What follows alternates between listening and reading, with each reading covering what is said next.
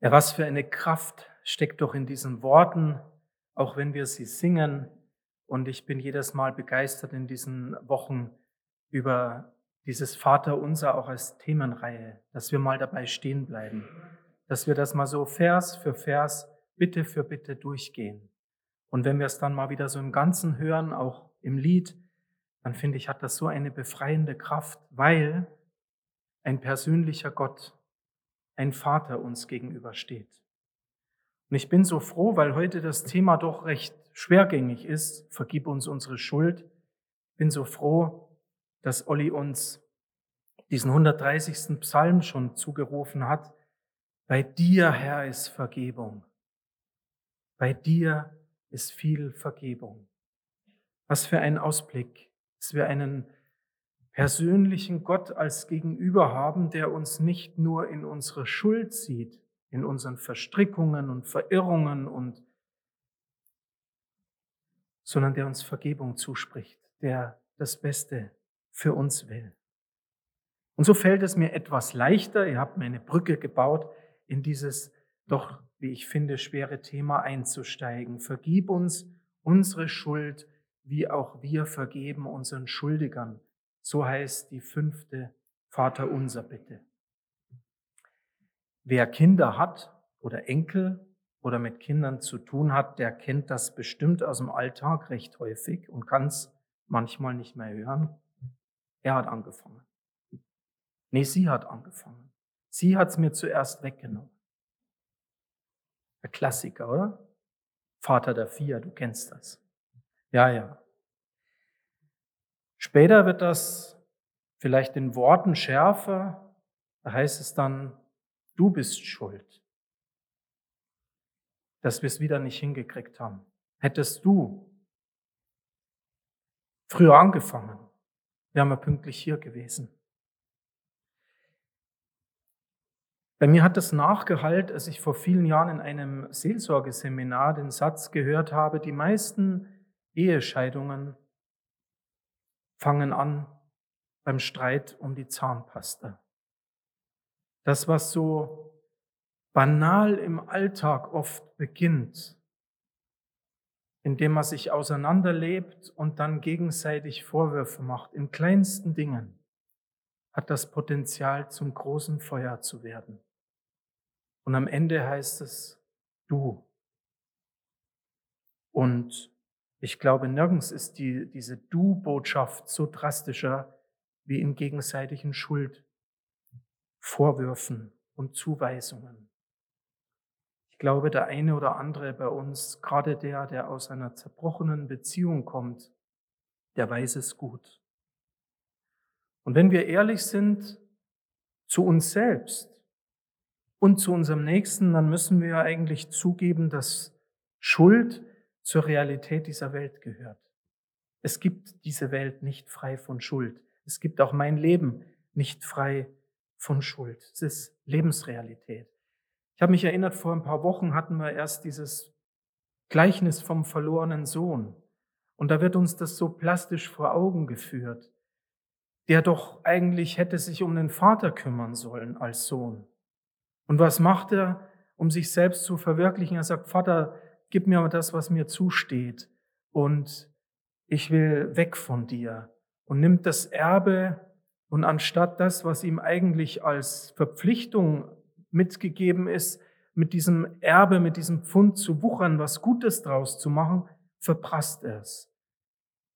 Er verspielt es, er verzockt es und er bringt es durch mit Hurerei. Das Geld, was sein Vater so mühsam erarbeitet. Am Ende wissen wir, wie die Geschichte ausgeht, er landet bei den Schweinen. Das ist so eine ganz simple Beschreibung, die Jesus uns gibt, so ein Bild, wie sich so eine Verkettung von Schuld ergibt und auch wo sie endet. Nicht gut. Und deshalb ist es doch eigentlich recht klar, wenn es heißt im Vater unser, vergib uns unsere Schulden, unsere Schuld, wie auch wir vergeben unseren Schuldigern. Eigentlich ganz simpel, oder? Oder doch nicht? Ich möchte uns zuerst mal die Frage stellen, was ist eigentlich Schuld? Dieses Wort, was Jesus da gebraucht, das leitet sich zuerst einfach mal ab von einer Geldschuld. Da kommt diese Wortbedeutung her. Also tatsächlich, wenn Jesus sagt, ver, vergib uns unsere Schulden, der Ursprung dieses Wortes ist bei der Geldschuld. Und Jesus macht uns das deutlich in einem Gleichnis, das ihr bestimmt alle zur Genüge kennt und ich kann euch gar nichts Neues aus diesem Gleichnis sagen. Denn in diesem Gleichnis sehen wir, wie Jesus genau diese Geldschuld als Bild benutzt für unsere Schuld und Lebensschuld. Da heißt es nämlich im Gleichnis vom hartherzigen Verwalter, Jesus fuhr fort, das Himmelreich gleicht einem König, der mit den Verwaltern seiner Güter abrechnen wollte. Und gleich zu Beginn wurde einer zu ihm gebracht, der ihm zehntausend Talente Silber schuldete. Und das war eine, wenn ich das mal einfügen darf, eine Unsumme. Die war so groß, heute würde man das in Millionen rechnen. Also eigentlich gar nicht abzuzahlen. Und so sagt Jesus weiter, er konnte ihm nichts davon zurückzahlen. Und da befahl der König, er soll als Sklave verkauft werden, ebenso seine Frau und seine Kinder, verkauft auch seinen ganzen Besitz. Dann kann wenigstens ein Teil zurückbezahlt werden. Der Mann fiel auf die Knie und flehte den König an, hab Geduld mit mir, ich werde dir alles zurückzahlen. Und da bekam der Herr Mitleid mit dem Mann. Er gab ihn frei und er ließ ihm die Schulden. Der Mann ging hinaus und traf dort einen anderen Verwalter. Dieser schuldete ihm 100 Silberstücke. War gar nicht viel. Er packte ihn an der Kehle, würgte ihn und sagte, bezahl deine Schulden. Der andere fiel vor ihm auf die Knie und flehte ihn an, hab Geduld mit mir. Ich werde es dir zurückzahlen. Aber das wollte der Mann nicht. Im Gegenteil, er ging weg und ließ seinen Mitverwalter ins Gefängnis werfen. Und dort sollte er bleiben, bis seine Schulden bezahlt waren. Als die übrigen Verwalter davon erfuhren, waren sie empört. Sie gingen zum König und berichteten ihm alles. Da ließ der Herr seinen Verwalter zu sich kommen. Er sagte zu ihm, du boshafter Mensch, du boshafter Mensch, deine ganzen Schulden habe ich dir erlassen, weil du mich darum gebeten hast. Und du, hättest du nicht auch Erbarmen mit dem anderen Verwalter haben müssen, so wie ich es mit dir hatte? Voller Zorn übergab er ihn den Folterknechten, bis seine Schulden bezahlt waren. Und so wird mein Vater im Himmel auch euch behandeln, wenn ihr eurem Bruder oder eurer Schwester nicht von Herzen vergebt. Soweit die Worte Jesu. Und ich muss tatsächlich sagen, ich habe dieses Gleichnis lange nicht gelesen und es hat mich wieder ganz neu berührt, weil es uns so eindrucksvoll die Größe der Schuld vor dem König vor Augen führt und eigentlich doch die recht kleine Schuld, die der eine bei dem anderen hatte. Und die Reaktionen darauf sind so unterschiedlich. Jesus macht uns in diesem Bild von der Schuld so deut deutlich, um uns zu zeigen, und das ist mein erster Gedanke, dass wir Vergebung brauchen. Wir brauchen Vergebung. Und wir können das erst begreifen, wenn wir verstehen, was diese Schuld bedeutet. Diese 10.000 Taler oder Talente, wie es hier heißt. Und ich hatte es ja schon angedeutet, diese Geldschuld ist symbolisch für alles Verschulden gegenüber Gott und den Mitmenschen. Und die Wortbedeutung dieser Schuld ist hier auch wirklich gleichzusetzen mit Sünde. Sünde gegen Gott, Sünde gegen den Menschen. Denn Schuld bedeutet hier, es besteht tatsächlich eine Verpflichtung zur Zahlung. Diese 10.000 Talente, die standen auf dem Schuldschein. Die hat sich der König nicht ausgedacht. Das war angehäufte Schuld. Und dieser Verwalter konnte es nicht abzahlen. Das heißt, er blieb hinter den Forderungen zurück. Er konnte es nicht gut machen. Und das Ganze basiert auf einem Rechtssystem, dass es eben nicht sein kann, dass ich nehme, was mir nicht zusteht, sondern wenn ich anfange zu nehmen, was mir nicht zusteht, mache ich mich schuldig. Das heißt, juristisch, das ist auch in unserem Verständnis des Strafrechts so, bedeutet Schuld, dass man mir eine rechtswidrige Tat vorwerfen kann. Die ist also real, die ist objektiv. Und ich hätte eigentlich rechtstreu handeln können. Und dann hätte ich mich nicht verschuldet. Das steht dahinter. Und ich möchte euch dazu erzählen, dass ich vor vielen Jahren eine große Lektion lernen musste, denn ich habe einen Autounfall verursacht. Und ich habe den nicht verursacht, weil eine Radschraube locker war und ich nichts dafür konnte, sondern ich bin wie so oft in meinem Leben bis auf den letzten Drücker zu Hause geblieben, wollte meine Zeit effizient ausnutzen, um dann auf dem aller, allerletzten Drücker meine Frau abzuholen und es hatte geregnet. Und ich wusste, dass die Straße nass ist.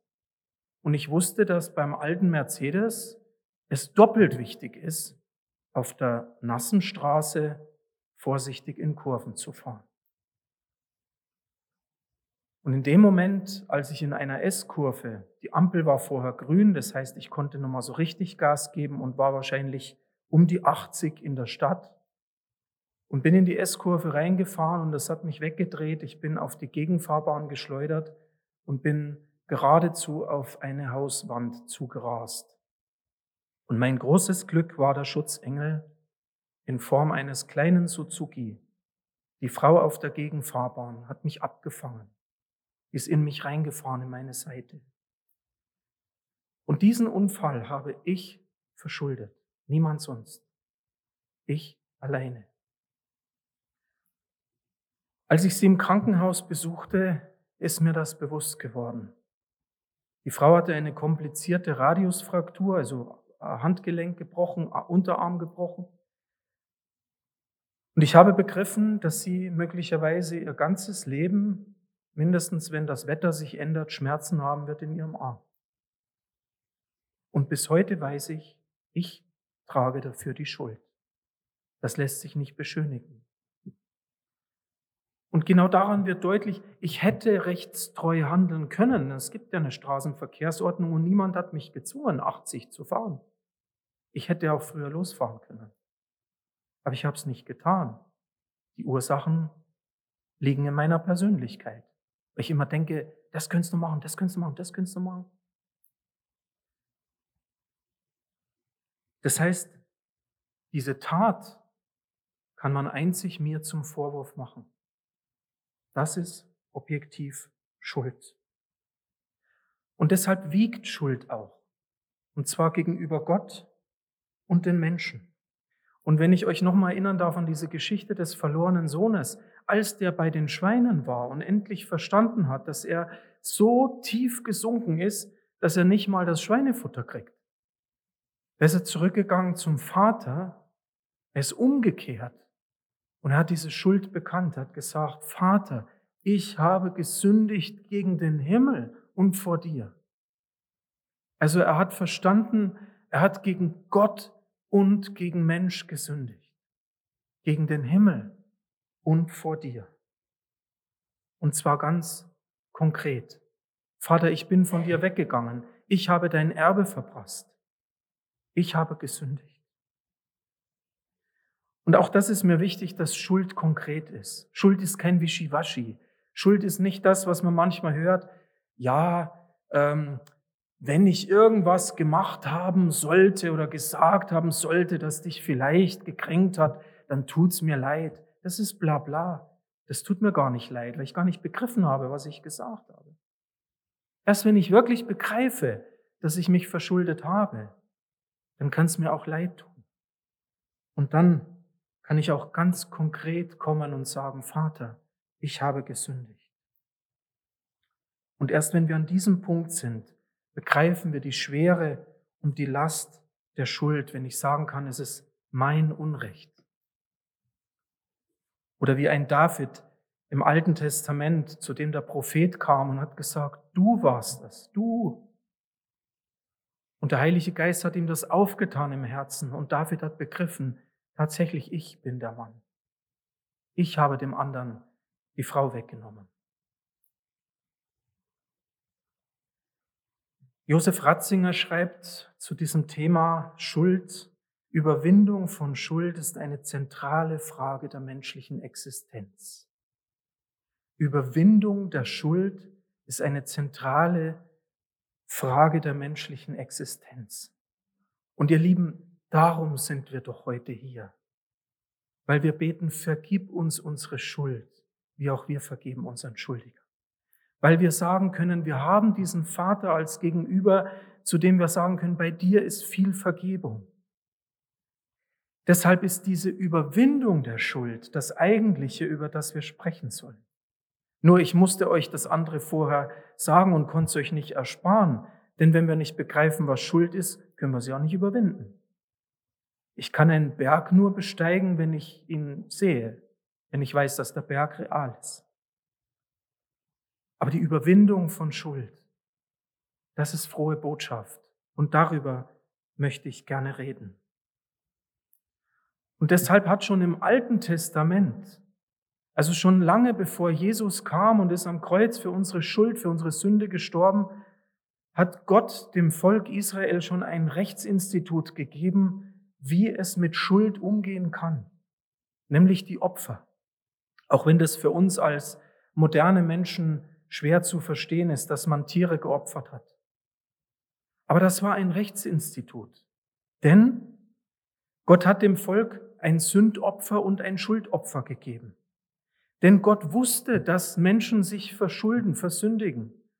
Und er wusste, dass er ihnen immer wieder einen Ausweg zeigen muss und möchte, damit sie wieder zurückfinden auf den guten Weg. Und deswegen hat Gott alles getan, um mit diesem, mit diesem Urproblem des Menschen fertig zu werden.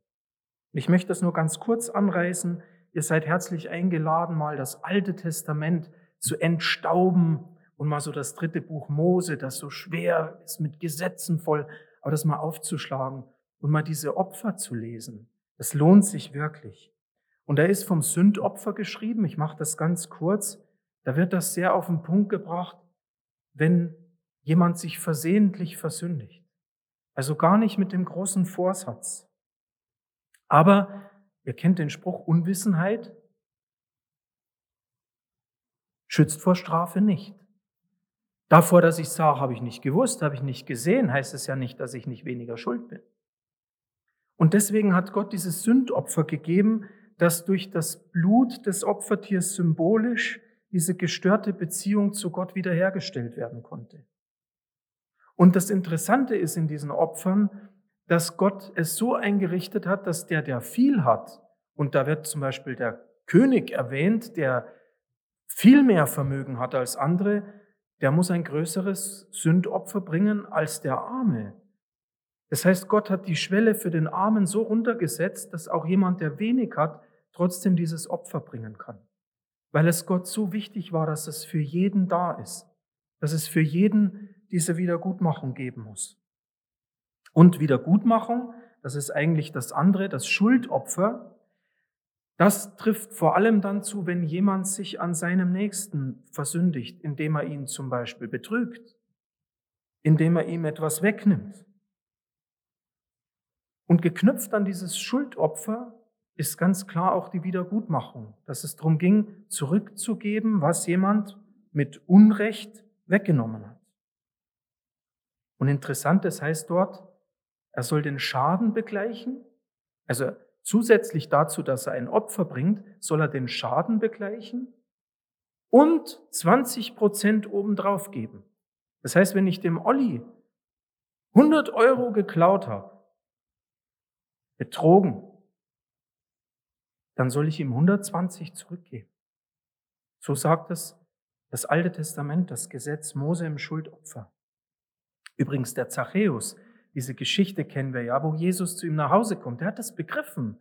Der hat nicht nur zurückgegeben, was, was er zu Unrecht weggenommen hat, sondern viel mehr. Das war diese Wiedergutmachung. Und dann merken wir, dass da zwei Aspekte sind. Schuld fordert Sühne und Vergebung. Beides. Beides ist wichtig. Ich kann mir eben nicht einen Ablass kaufen, indem ich sage, ich habe doch da heute mal 20 Euro ins Körbchen reingeworfen und damit habe ich mich doch frei gemacht. Es funktioniert so nicht. Sühne und Wiedergutmachung. Die 20 Euro darf ich reinwerfen, ich darf auch 100 reinwerfen, aber dem Olli muss ich trotzdem seine 120 zurückgeben. Das eine lässt sich mit dem anderen nicht aufwiegen. Und jetzt kommen wir an diesen, an diesen, an dieses Gleichnis, was Jesus sagt. Schuld braucht Vergebung. Und da ist dieser Verwalter, der zu Unrecht seinem Herrn, dem König, was weggenommen hat. Der hat sozusagen das fremde Gut, das er verwalten sollte, hat er vertan. Und da wird klar, dass diese Schuld Vergebung braucht. Und dieses Wort für Vergebung, was Jesus im Vater unser benutzt, vergib uns unsere Schuld, dieses Wort bedeutet Befreiung. Dieses Wort bedeutet Freilassung. Dieses Wort bedeutet Freispruch. Und tatsächlich dieser König sieht, er kann es nicht zurückbezahlen und er spricht ihn frei. Er sagt dann, zahl es mir später in Raten zurück, aber du musst nicht ins Gefängnis. Er spricht ihn frei. Er gibt ihn frei und er lässt die Schuld. Und dann merken wir, Vergebung kostet etwas. Vergebung ist nicht einfach billig, sondern, und jetzt komme ich ins Neue Testament, deswegen, ihr Lieben, ging ja Jesus ans Kreuz. Und wir feiern dann Abendmahl, weil wir uns seit 2000 Jahren und jeden Sonntag immer wieder dran erinnern und einmal im Monat tun wir es hier im Abendmahl, dass Jesus für uns am Kreuz gestorben ist, weil wir uns nicht selbst erlösen können. Weil Schuld so schwer wiegt, weil Sünde so schwer wiegt. Das ist der Punkt, sonst hätte Jesus nicht sterben müssen.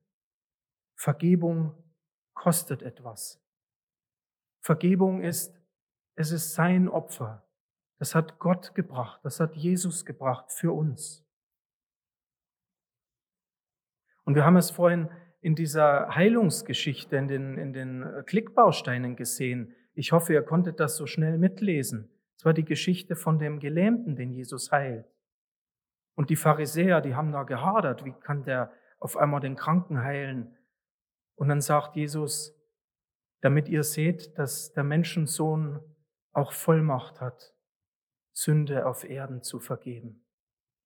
Und damit hat Jesus ein unglaublich drastisches Mittel gebraucht. Er heilt einen Kranken, den niemand heilen konnte und sagt, ich tue das, damit ihr seht, ich habe noch viel mehr Vollmacht. Kann nämlich Sünden vergeben. Das wiegt viel schwerer als Krankheit. Also Jesus nimmt es vorweg, der Menschensohn hat Vollmacht auf Erden, die Sünden zu vergeben. Weil Schuld so schwer wiegt, brauchen wir Vergebung. Und wir können sie uns nicht selber nehmen, wir können sie uns nicht selber zusprechen. Nur Gott kann es. Natürlich tat es mir gut, dass mich die Frau freigesprochen hat nach dem Unfall. Und sie hat mir gesagt, ich vergebe Ihnen das. Sie hat sogar auf eine Schmerzensgeldklage verzichtet. Das muss ich ihr hoch anrechnen war für mich schon Strafe genug, dass ich eine Strafe zahlen musste, die war ordentlich. Und ich musste auch meinen Führerschein abgeben. Ich bekam auch Punkte. Sie hat mir vergeben, aber das Erste, ich weiß, Gott hat mir vergeben. Und das ist das, was zählt, zu wissen, egal wie schwer die Schuld wiegt, wir brauchen Vergebung und Gott steht da und er spricht sie uns zu.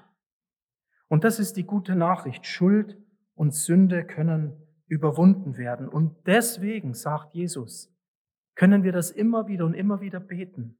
Vergib uns unsere Schuld. Das ist nicht nur einmal, dass wir sagen, ich hatte da ein Bekehrungserlebnis vor 30 Jahren und da bin ich frei geworden von aller Schuld und jetzt alles gut, sondern immer wieder, jeden Tag aufs Neue können wir sagen, vergib uns, Herr, unsere Schuld. Punkt. Nein, Komma. Wie auch wir vergeben unseren Schuldigern. Und das ist mein zweiter äh, Gedanke dazu, wie wir vergeben unseren Schuldigern. Es ist eben noch nicht alles, dass wir sagen, ja Gott, vergib doch, sondern wir bleiben auch in Verantwortung. Wir sind soziale Wesen. Und deshalb ist es Gott so wichtig, dass wir uns diese Vergebung auch untereinander zusprechen. Es reicht nicht aus, dass wir sagen, wir sind doch Individuen, wir stehen alle einzeln vor Gott. Jeder muss Rechenschaft vor Gott geben. Sondern Gott sagt, aber ihr hier, die ihr hier sitzt, ihr seid auch in einer Beziehung zueinander. Und ich lasse das nicht unter den Tisch fallen, dass du Stefan dem Olli 100 Euro genommen hast. Zuwendung der göttlichen Vergebung ist gebunden an Vergebung der Menschen untereinander. So sagt es Jesus in dem Gleichnis. Und ihr habt bestimmt bis zum Ende die Geschichte gehört, dass der König es gar nicht fassen konnte, wo er ihm doch, dem Verwalter, die ganze Riesenlebensschuld erlassen hat, dass der es nicht hingekriegt hat, dem anderen Verwalter, dem anderen, der sich an ihm schuldig gemacht hat, diese kleine Schuld nicht zu, zu erlassen und zu vergeben. Er konnte es nicht fassen. Und deswegen spricht Jesus vom hartherzigen Verwalter. Seine Unbarmherzigkeit wird ihm zum Fallstrick seine Unbarmherzigkeit. Jesus nimmt uns in Verantwortung und sagt, wenn du Vergebung von Sünden von Gott erwartest, dann musst auch du bereit sein, Vergebung zuzusprechen, auch wenn sich andere an dir versündigen. Und ich sag euch, so mancher Ehestreit im Wohnzimmer, Schlafzimmer oder Küche würde sich schneller lösen, wenn wir eher an diesen Punkt kommen wie wir vergeben. Es ist doch gar nicht ausschlaggebend, wer angefangen hat. Wenn wir aneinander schuldig werden, ist es wichtig, dass wir es uns gegenseitig zusprechen, uns freisprechen. Ich vergebe dir.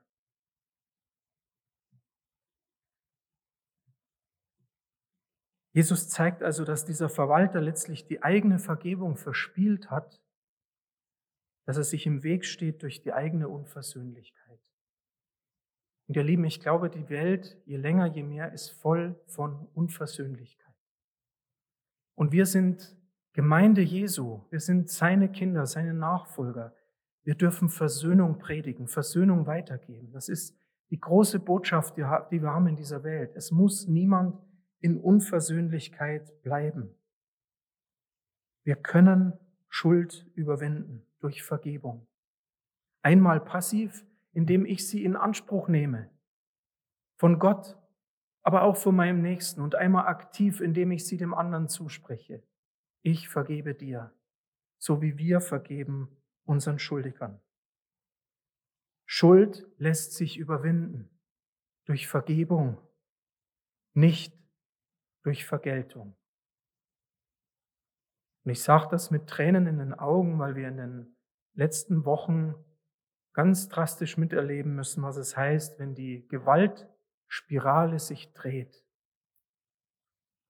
Wenn Vergeltung zu Vergeltung führt und zu weiterer Vergeltung. Schuld lässt sich nur überwinden durch Vergebung.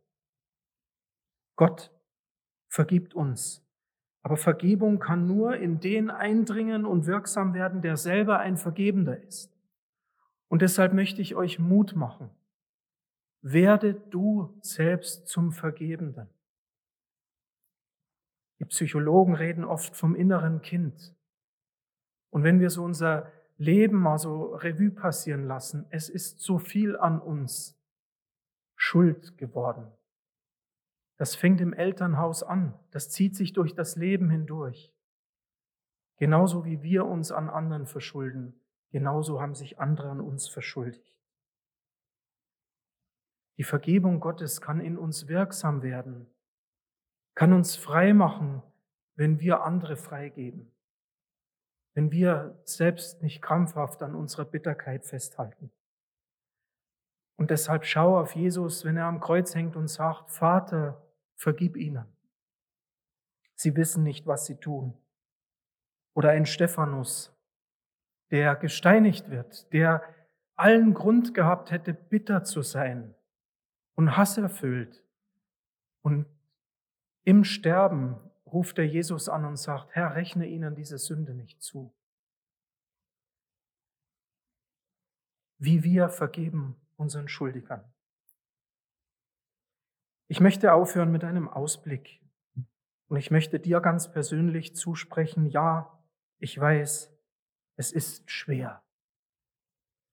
Deswegen ist dieses Thema auch schwer. Und ich bin froh, dass wir es nicht jeden Sonntag haben. Und es ist besonders dann schwer, wenn Sünde bagatellisiert wird. Wenn nämlich Sünde nicht beim Namen genannt wird, sondern wenn es zum Kavaliersdelikt gemacht wird. Und es gibt Schuld, zum Beispiel beim Missbrauch, egal ob das körperlich ist oder geistig, also psychologisch Machtmissbrauch, oder ob das religiös ist. Überall da, wo Missbrauch an Menschen geschieht, ist kein Kavaliersdelikt. Und dann kann es nicht angehen, dass wir einfach sagen, du musst halt vergeben. Ja, so als wär's halt nix, so als kann man es mal einfach unter den Teppich kehren. Und das ist mir auch wichtig, ihr Lieben. Bitte versteht diese Predigt und diese Bitte aus dem Vater unser nicht leichtfertig im Sinne von, na ja, ähm, wenn wir das jetzt alle tun, dann sind wir frei, sondern ich weiß, es ist schwer, da wo Dinge auch an uns nagen. Und ich weiß auch, es geht nicht über Verdrängen und es geht auch nicht einfach übers Vergessen, was oft so halt als Deckmantel drüber geworfen wird, sondern es bleibt ja. Meine Oma musste 100 Jahre alt werden, um mir als Enkel zu sagen, was in den letzten Kriegstagen mit ihr passiert ist. Das hat sie 80 Jahre nicht erzählt. Sie wollte es vergessen, sie hat es verdrängt, aber es war trotzdem real in ihrem Leben. Und deshalb ist es so wichtig, dass wir es, solange wir noch können, aufarbeiten, dass wir uns heilen lassen, dass wir tatsächlich auch überwinden lernen. Und das kann schwer sein, besonders da, wo es traumatisch ist. Ihr wisst, den Juden wird oft vorgeworfen, ach, die Juden, ja, die hören nie auf zu fordern. Die reden immer nur von diesem Holocaust, von der Shoah. An den Juden können wir lernen. Denn die Juden leben uns vor, was es heißt, Vergebung ist nicht einfach nur vergessen, sondern zu einer wirklichen Vergebung gehört die Aufarbeitung. Und das ist auch Yad Vashem. Ich war in Jerusalem, ich hatte das Glück, dass ich mal in Yad Vashem sein durfte und mir diese Gedenkstätte anschauen und einmal auch durch dieses Tal der Vergessenen der Gemeinden zu gehen. Das ist ein großes, wie ein Sandsteinlabyrinth und dort sind die Namen der jüdischen Gemeinden in Europa in Sandstein eingeritzt. Und zwar in ihrer Landessprache und in Hebräisch. Und da stehen Städte wie Gera, Leipzig, Dresden. Da habe ich die Geburtsstadt meiner Oma gesehen, Krnov, Jägerndorf. Die Juden machen uns vor, was es heißt. Richtige Vergebung heißt Aufarbeitung und nicht einfach nur, naja, die sollen halt mal vergessen. Sechs Millionen Juden systematisch auszurotten, geht nicht einfach über Vergessen, sondern dazu gehört auch die Dokumentation von Auschwitz, die Verarbeitung, die Sühne. Und dann gibt es Vergebung. Und dann kann es sein, dass ein Staat wie Deutschland mit einem Staat wie Israel zusammenarbeitet über Verträge, über Projekte, über gelebtes, über gelebte Versöhnung. Und deswegen dieser Ausblick. Schuld nicht bagatellisieren, aber zu wissen, es kommt nicht aus eigener Kraft. Gemeinsam haben wir Kraft, uns dem zu stellen. Und ich behaupte einmal, dass Gemeinde Jesu, dass Gemeinde, auch unsere Gemeinde, ein Ort ist, wo wir Versöhnung leben und erleben können. Indem wir aufeinander zugehen, indem wir das leben, aber indem wir es uns auch zusprechen oder indem wir auch sagen, Bruder, Schwester, kannst du mit mir beten? Ich komme allein nicht los von meinem Hass, von meiner Bitterkeit, von meiner Unversöhnlichkeit. Deshalb lasst es uns in Anspruch nehmen und täglich einüben. Vergib uns unsere Schuld, wie wir vergeben unseren Schuldigern. Amen.